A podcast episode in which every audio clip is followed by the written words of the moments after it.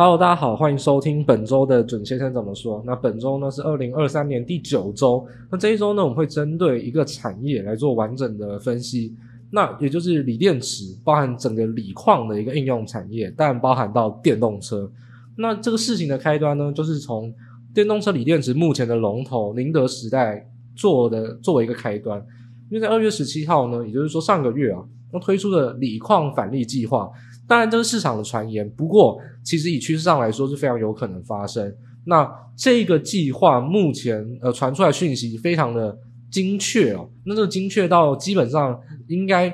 发生是一定会发生，只是说可能某些数字上有些差异。所以在现在这个阶段，其实我们就已经可以先做前瞻性的来做解读跟分析，因为这一个产业，尤其是锂电池的产业，是影响到电动车成本最重要的一个环节。宁德时代这个返利计划一旦执行下去，整个电动车的成本就会有结构性非常翻天覆地的改变。那这一次呢，我们就针对于这个计划来一做解读。那最后来跟大家去分析说，哪一些产业可能会受惠，以及目前报价上以及政治层面上一些影响。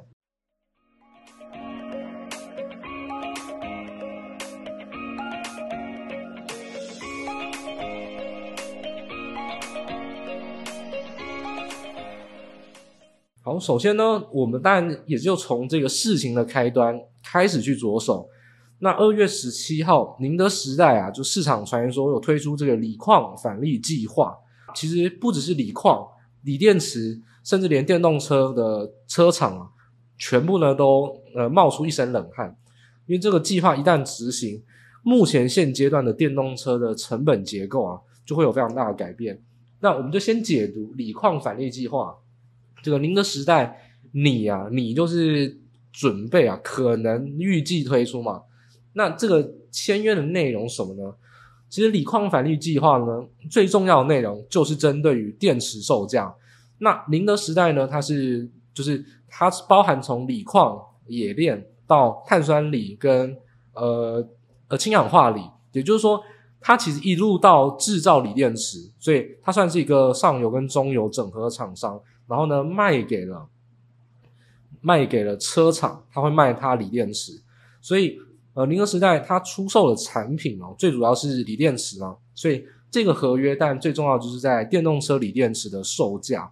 那这个售价呢，他们在这个返利计划之中，预计呢会有两类的合约。那第一类非常简单，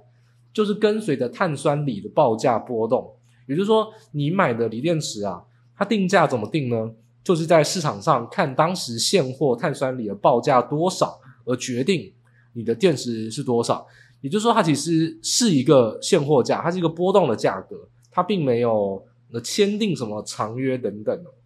那这种情况下，大家就可以理解啊，就是碳酸锂，诶，就制作锂电池的这个锂盐呐，那它的呃成本越高，当然你锂电池的售价也会卖得越贵。也就是说，宁德时代在这种合约呢。它就是赚你加工制造费，因为它的成本变高，售价也变高，成本变低，售价也会变低哦，所以它不去承担碳酸锂或氢氧化锂的一个报价变动，所以在第一类合约，宁德时代就是赚加工制造费。但是重要的来了，重要在第二类合约，这是全市场我说电动车产业非常关注的一个地方。宁德时代第二类的合约，预计可能会有一半或一半以上。他说：“锁定碳酸锂报价在人民币每公吨二十万的电池售价，什么意思呢？也就是说，我们刚才提到了，呃，很多时候锂电池的售价会随着碳酸锂的价格波动。那今天，呃，宁德时代就跟你签了一个，大家可以想象成长约。这个长约的价格呢，基本上锁定锁定在碳酸锂的报价，假设它的成本就是固定每公吨二十万。”那这种情况下，基本上这个他出售的锂电池合约啊，价格就不太会波动了，因为基本上碳酸锂跟氢氧化锂是影响到电动车电池最主要的一个价格波动。所以，如果他已经把成本锁定了，他卖给你的价格大概锁定。那基本上，如果是真的是第二种锁定在每公吨二十万这种电池售价，那基本上所有车厂啊，绝对抢着签第二类。为什么呢？因为目前碳酸锂的报价在三十三万，就每公吨三十三万人民币。那它锁定的报价在每公吨二十万，也就是说，基本上啊是有一个很大的一个叠加空间，所以是比较便宜的。对车厂来说，买这个电动车电池的锁定的一个长约价是比目前便宜的。那当然啦，宁德时代做了这个降价让利的降价电动车电池的合约，它有前提啊，它要什么呢？他要这些车厂必须支付采购费。哦，因为它要采锂矿啊，采要冶炼，你先支付我采购费嘛，因为然后再来呢，你要签订某一部分的比例占比合约，而且是下限比，也就是说，假设啦，未来汽车你的电动车电池的占比，它可能签订百分之六十或百分之八十，一定要用宁德时代的电动车锂电池。也就是说，如果你这个车厂想要拿到第二类合约，想要宁德时代让利，那你就必须要某一部分，也就可能六十趴、八十趴是一个下限，要一定比例的采用宁德时代的锂电池，也就是采购合约。所以先支付采购费，而且保证采购的占比量，那你就可以拿到第二类这个很诱人的合约。那这就是这个返利计划的一个摘要说明啊。那现在就进入到一个重点喽。首先，为什么这个合约很重要？我们刚刚提到第一点，呃，基本上电动车的电锂电池会随着碳酸锂或氢氧化锂的报价波动，但是呢，宁德时代直接锁定了，帮你锁定报价在每公吨二十万。也就是说，它不只是降价，而且还把你的合约价锁定在一个低价而且稳定的报价。那这当然对于电动车的车厂会是一个很诱人的合约。那尤其，呃，你大家可以去看我们官网上有提供这个图表，我当然你用听的也可以听得出来。既然锁定的报价是每公吨二十万人民币，就是以碳酸锂来说，目前碳酸锂的报价是三十三万一千上三十三万两千。就至少还有三十多帕的一个跌幅哦，那更不用提，如果是氢氧化锂的话，氢氧化锂比较贵啊，因为氢氧化锂制造高效电池的，氢氧化锂的报价目前每公吨是四十四万人民币。那当然，这个合约啊传出来的这个传言是没有提到氢氧化锂的。那因为呃，待会我们讲到为什么没有氢氧化锂，因为这主要是它要卖给的厂商不会用到氢氧化锂，那以碳酸锂为主。所以简单来说，第一个你要知道的点就是说，呃，目前的报价虽然在跌哦，已经跌很多。市场上去年炒作碳酸锂，呃，涨了将近一百趴。那如果从低点，就电动车从二零二一年以来，二零二一年的碳酸锂大概只有八万，然后到二零二一年底啊，已经炒作到了将近呃二十万。然后呢，二零二二年去年啊，一度高峰有到五十多万，快六十万。那当然，从 Q 四开始一路的跌价，已经有到三十三万。因为电动车的正极材料是严重过剩，这是我们之前有提过，所以现在已经跌价到三十三万。但是宁德时代跟你说，我跟你签的长约价在二十万，跳楼大拍卖，我直接让利再让三十趴给你，所以这就是一个很关键的地方。那这个合约呢，基本上如果你是呃有学过金融商品啊，或者你财经的。呃，操作策略上比较多元的人，其实你可以很直觉的会想到一件事情，基本上这个合约对宁德时代来说就是 cover call，因为它持有现货卖出买权，它持有锂矿或碳酸锂或持有锂电池都好，它卖出一个买权，也就是说，如果今天碳酸锂的报价带动锂电池上涨超过每公吨二十万的，都不算它的，这就是标准的卖出买权。所以，呃，持有现货加卖出买权就是标标准准的 cover call，这是一个组合选择权策略。那当然，对于车厂来说，你是买锂电池，那基本上你付了长约价，所以如果低于二十万，诶，跟高于二十万，基本上高于二十万了，那你还是可以用二十万来去做买进。也就是说，你其实是买进一个买权。那这个买权呢，你可以称之它为锂电池买权。或碳酸锂买权都可以，因为这个报价是波动的、联动的。那当然，你买进的选择权要支付权利金啊。权利金是什么呢？权利金就是你预付的采购费，以及你必须承诺宁德时代，呃，你你那一个车厂电动车电池使用占比下限这个潜在的影响价值。那每个车厂可能不同，不管怎么样，这个都要包含在你支付的权利金里面。所以。这个合约就是一个买权，一个碳酸锂或锂电池的买权。那对宁德宁德时代来说是 cover call，对车车厂电动车车厂来说，就是一个买进买权，就是 buy call。那现在呢，我们就已经介绍完了这个碳锂矿返利计划，也介绍完了定在每公吨二十万跟目前报价上的一个差异。那还有它带来的在金融市场上组合选择权的一个一个价值，或者说它操作上的一个组合出来造成的一个效果。那现在我们就直接去具体的讲说它影响是什么。第一个当然是电动车车厂，直观来讲。呃，听到目前为止，大家应该可以很清楚的知道，宁德时代也是卖电池的，他愿意比目前的价格更低，而且卖你一个长约价，所以你拿到了稳定且比目前低价的锂电池合约，当然对电动车车厂是有利的，当然前提是你支付的采购费用跟你呃让出去的这种呃占比合约对你的价值是轻微的，但基本上目前这个电动车二十万价真的太香了。基本上，对于电动车市场来说，一定是受惠啊。但是关键点来了，目前传出来的消息，宁德时代愿意去重新议定合约的客户有理想、蔚来、华为。简单来说，全部都是中国的电动车厂商，而且排除特斯拉。也就是说，第一个在中美对抗之下，五眼联盟大家知道吗？就是美加英澳纽，就是五个英语系，或者说叫。央格鲁萨克逊人他们组成的这种国家就是最反中啊，那跟欧陆国家像德国还很亲中或亲俄，就稍微比较中立派不太一样。这五眼联盟啊，就全世界最反中的国家，最反共的国家。那这五个国家呢，里面有锂矿的，包含美国、加拿大跟澳洲，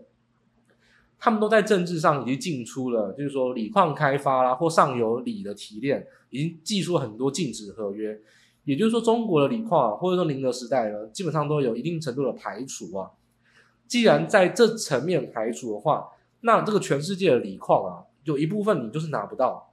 那宁德时代就要有一个想法，就要有一个转变了。既然我上游的采矿权哦被某几个国家卡住了，我只能去找哎中南美洲，例如说阿根廷、墨西哥，还有像新疆、四川这些地方的或非洲等地的锂矿。这样子拿得到这些锂矿，那宁德时代要转过来，又另外一个思维啊。如果锂矿的整合啊，只能拿到一部分，因为还有其他锂矿竞争产业，那宁德时代它的优势是什么？宁德时代的优势就是它从锂矿冶炼到电动车的制造，基本上算是一个比较大型的整合厂商，垂直整合。那它就可以利用降价去抢生意的方法，也就是大家最熟悉的砍价杀价。去把这些二三线厂商逼出去，因为在现在这个情况下，宁德时代的市占率已经降到五十趴以下，第一次跌破五十趴，就是慢慢缓步的在掉。因为包含电动车的车厂有很多想要做垂直整合，像特斯拉也想要往上游去垂直整合，那还有很多电动车的车厂也可能想要做自制的电动车的这种制造，等于说自研啦。所以车企一部分也在慢慢的降低跟。呃，这种专门的锂电池模组厂的一个采购，再来也有很多新起的二三线的锂电池厂，可能也会抢生意。所以宁德时代作为龙头，市占就在掉。现在它在呃需求层面上，已经是有点被五眼联盟给稍微管控到锂矿的资源。那现在这个情况下，它当然应该要做的事情，就是把所有厂商，等于说比较没有竞争力的厂商。在现在这个时间点，把它弄到破产，把它弄到赶出去，也就是说，其实现在二三线的电动车的厂商啊，简单来说，很有可能在这一波会被扫出去，因为宁德时代是主动的降价跟让利，很多电动车车厂成本根本不可能像宁德时代这么低，技术也没这么好，规模效应也没有，那这一波的降价可能就扛不住，订单全部都会流回到宁德时代，二三线的电动车车厂就会被扫出去。当然，很多的中国的小家的这种电动车车厂也会容易放弃它自研电池的一个计划。所以，宁德时代在现在这件事情呢，就是说，中国以外客户我不管，但中国国内的客户，我要把采购合约拿到手，我要把占比提到最高，而且我要把中国国内其他二三线的电动车车厂都赶出去，等于说是要做一个中国国内垄断的生意，因为大家知道。呃，在电动车这种模组厂，就是大厂之中呢，其实还有 LG、还有还有像是 SK，那 LG 跟 SK 呢，基本上它都是因为美国啊，其实有一些电动车计划嘛，大家都说，哎，给你补贴去美国设厂。比如说，其实美国当然它是希望跟非中国的厂商去做合作。那在目前三大厂，就是宁德时代最大，然后不然像是 LG 跟 SK，基本上呢算是两个韩国算是比较中小型的厂商，排二三。那在二三名的厂商呢，它有可能会吃得到美国订单，那中国就一定要把中国本土订单给吃个够。所以现在造成的第一个影响，就是电动车的呃电池厂，包含所有的正极材料厂。原则上都会有非常非常庞大的叠价压力，因为我们刚才讲到是锂，但是电动车的电池，例如说三元电池，不管是镍钴锰或镍钴铝，那包含硫酸镍、硫酸钴这些电动车的材料都会有叠价压力。那我们刚才提到的锂电池是最主要的核心。那台湾虽然没有产锂电池的，就是这种碳酸锂的厂商。但是台山台湾也非常多电动车正极材料，其他的一些化等于说一些金属盐类的一个厂商也会受到这一波有非常大的影响。就正极材料跟锂电池厂原则上是会非常大的受害。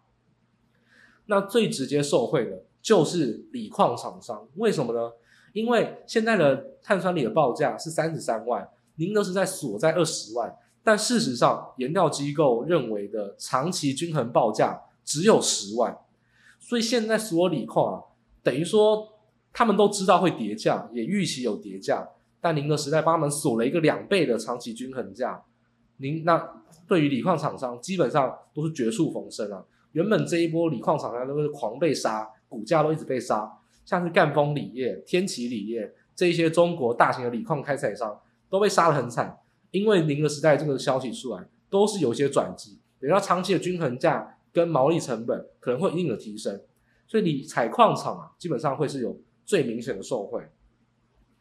那电动车车厂呢？诶，大家刚才有提到，既然排除了特斯拉，那中国电动车车厂有可能可以拿到比较低的锂电池价格。那对特斯拉来说，会不会受害呢？基本上我认为影响不大，因为目前的特斯拉的毛利啊，是胜过全世界所有的电动车厂商，包括传统车厂。包括中国新兴的纯电动车市场都一样，是远胜过所有车厂，所以基本上在这个报价的差距之下，虽然会造成呃锂电池的报价分歧，也会造成造车成本的差异，但我认为不足以影响特斯拉跟中国市场的差异，因为他们之间的毛利成本实在差太多了，而且更不用提特斯拉早就它是第一个提出要降价的厂商。也就是说，我们之前有提到，电动车降价趋势是非常明确，然后电动车带来更大的成长出货趋势也是非常明确。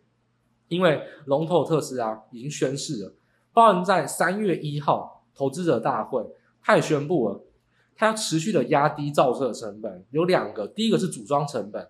也就是说，它的超级工厂啊，这些规模效应，它本来就已经在这方面是远胜过其他车厂。他认为说，从现在开始。它的目标造车成本、组装成本啊，要再降低百分之五十，所以就知道特斯拉在降低成本的一个目标是很明确的。它也持续的想要压低电动车的价格，去换取大量的普及，因为它这是马斯克的一个理想啊。他认为，呃，市场要市占率要增加，才是有利于他的这个呃能源转型计划嘛。它是一个能源公司，不是电动车的公司，就是特斯拉一直以来。大家可能没有忘记的一个部分，马斯克都说特斯拉是一家能源公司，它的目的目的啊，终极目标是能源转型，电动车只是其中一种工具啊，包含它有 Megapack 就储能的储能柜，那只是说电动车的普及化当然是有利于能源转型，所以电动车的降价一定是特斯拉想要持续做的事情，那它就会从组装成本要再降低五十趴着手。而且他也有提到锂电池哦，在投资者大会之中，锂电池的成本，马斯克之前也常常去抱怨嘛，说啊锂一直涨一直涨。那他有提到特斯拉呢也会持续的往上游去做垂直整合，但是它的重点会放在精炼纯化，也就是说锂矿的开采它不会去做干涉，它可能会去跟上游的采采矿厂去做合作或签长约，但是特斯拉真的想要做垂直整合的是。锂矿的精炼跟纯化，就是从锂矿或者从锂盐一一路的精炼到碳酸锂或氢氧化锂这个制程，这也是他认为是目前的供应瓶颈或成本最有可能可以降低的地方。所以特斯拉其实目前的成本就比所有车厂都还低。但更不用讲，中国那些车厂毛利率基本上都不太赚钱了。事实上，这些中国新兴的车厂要不是有补助，不然都是亏钱在造车。所以我认为，其实宁德时代让利啊，这个也不足以去改变这个技术跟成本上的差距。那不会说，呃，中国车厂就此去改变，然后让特斯拉去在中国占比特别的低。那中国本来就是会持续买中国的车，特斯拉在全世界还是吃得开，这点是不会改变的。那当然，你说其他传统车厂呢，这点就比较没有影响到，因为其他传统车厂会比较少去拿一个时代的电池，也在中国比较难卖。那中国的电动车也比较难卖到全世界其他地方，所以相对来说，呃，其他的传统车厂，包含韩系、美系、欧系的传统车厂做电动车，跟中国电动车车厂，他们的竞争的直接冲突是比较少一点，反而最影响重的可能是特斯拉。但我认为目前特斯拉在成本上的差距，以及它持续要下降制造成本，我就认为特斯拉在这一点上面依然可以保持它的一个优势所在。所以简单来说呢，我们就分别解析了包含受害的是电动车的正极材料厂，那还有电池厂。那受害的呃受惠的呢，应该会是锂业开发公司。那电动车车厂而言，我认为有影响，但不足以改变现有的一个技术跟成本差距啊。所以说，以目前来看，电动车的降价潮从特斯拉宣示开始，一路到像宁德时代也推波助澜，成长出货成长，也就是说电动车降价，更多人去买电动车，这个趋势是非常明确的。当然，在供应链的零组件上面啊，也是很多台湾的公司大家会去买得到的，大家就要留意了。营收的增加，出货量的增加，但是可能报价上会有走平或下跌的压力。重点是越核心、越靠近电池的零组件，应该会是比较适合的。其他的一些零组件啊，很有可能都因为在这种降价的压力之下去做零组件的砍价。也就是说，有可能出货量增加，但是呢，毛利也降低，赚的钱并没有变多，是很有可能发生在今年的。就电动车的车厂，呃，纯度越高，或越靠近特斯拉，或越靠近电池的零组件。包含电池的机壳、电池的呃连接线束，包含电池的动力系统或相关的呃电感元件，这一些反而会是比较大家可以去关注的。当然还有充电桩这一点呢，跟电动车无关，所以充电桩也会是比较适合的。但其他一些零组件，我觉得都是有叠价的压力，因为目前这个叠价的趋势是存在的。因为龙头，包含电动车的龙头跟电池厂龙头。都同步的去做降价抢市的生意，那当然这一点上面，大家就会在后续的产业观察上要比较留意这一点，量能增加，叠价压力存在。那对于很多营运基本面上数字的变动，大家就要有一点感觉，跟有一点预警，呃，不要在到时候呢才发现，然后呢会就是有点茫然，不知道为什么这样子。我觉得获利的表现上或毛利率的变动，有可能会是到时候。有很多公司会劣于预期，让大家比较惊慌或不知所措的一个地方。那刚才呢，我们有提到啊，就最后补充一下，呃，我们刚才都是以碳酸锂为出发，还记得我们在最前面有讲到，其实锂电池呢，在以动力电池来说，就以电动车电池啊，你原始的这个材料啊，有碳酸锂跟氢氧化锂，但为什么我们刚才都只有提到碳酸锂，没有提到氢氧化锂呢？因为第一个碳酸锂呢比较便宜，氢氧化锂比较贵，那这其实就反映到了，呃，碳酸锂能制造的三元电池，也就是说，呃，碳酸锂主要制造电池是 LFP 跟 NCM，也就是磷酸锂铁电池跟三元电池里面的镍钴锰电池，那包含了可能一一一啊、五二三啊、六二二这些镍钴锰这代号啊，大家可能不知道就算了。总而言之，就是说。呃，产电应该说，呃，它的效能比较低，成本也比较低的，通常会用到碳酸锂。那如果是用到氢氧化锂呢？通常呢，可能是 NCM 八一一啊，或九零五啊，或者 NCA，就是镍钴铝电池啊，这些都是效能比较高，但成本也比较高的一些电池。也就是说，你可以简单的分为呃碳酸锂是比较通用，也比较呃量大的电池，但是它的技术啊或是效率是比较低。那氢氧化锂呢是未来的趋势哦，是效能比较高，然后呢它的成本也比较高。那当然，氢氧化锂这个成本上面啊，其实有一个小细节，如果你真的变成镍钴铝或镍钴锰这些高效电池，反而你虽然在呃氢氧化锂这个成本上会比碳酸锂高，但如果钴啊这个贵金属涨价涨很多的话，不一定这些高效能的电池成本会比较高，因为在这些电池之中，呃高效电池钴的含量反而比较少。那反而是零，反而是三元电池之中比较低效能这些镍钴锰电池的钴用量比较高，所以如果钴的价格越涨越多，然后氢氧化锂跟碳酸锂的价格也慢慢的拉近的话，其实氢氧化锂制造的高效能电池也会越用越多。所以这就是为什么我们刚才提到这个宁德时代啊，在这一次的电池，宁德时代但两种都有。那为什么宁德时代目前传出来这个返利计划只有针对碳酸锂呢？因为它的就是调整契约的客户，我们刚才讲到，只有针对理想、蔚来、华为这些中系的电动车，这些中系的电动车就已经造车都快要亏钱了，更不可能去用到高效能、高成本的电池。也就是说，这些中系的车厂，他们的电池或者动力系统的技术上，都是用比较次一阶的。所以，都然主要进货以碳酸锂为主，但像特斯拉或其他的比较高阶的电动车，未来趋势绝对会属于高镍电池，也就是说，会尽量的去使用呃比较氢氧化锂制造的这种锂电池啊。所以在现在这个趋势上啊，第二种分歧就是说，我们刚才讲到，宁德时代的降价只针对中系，不给特斯拉，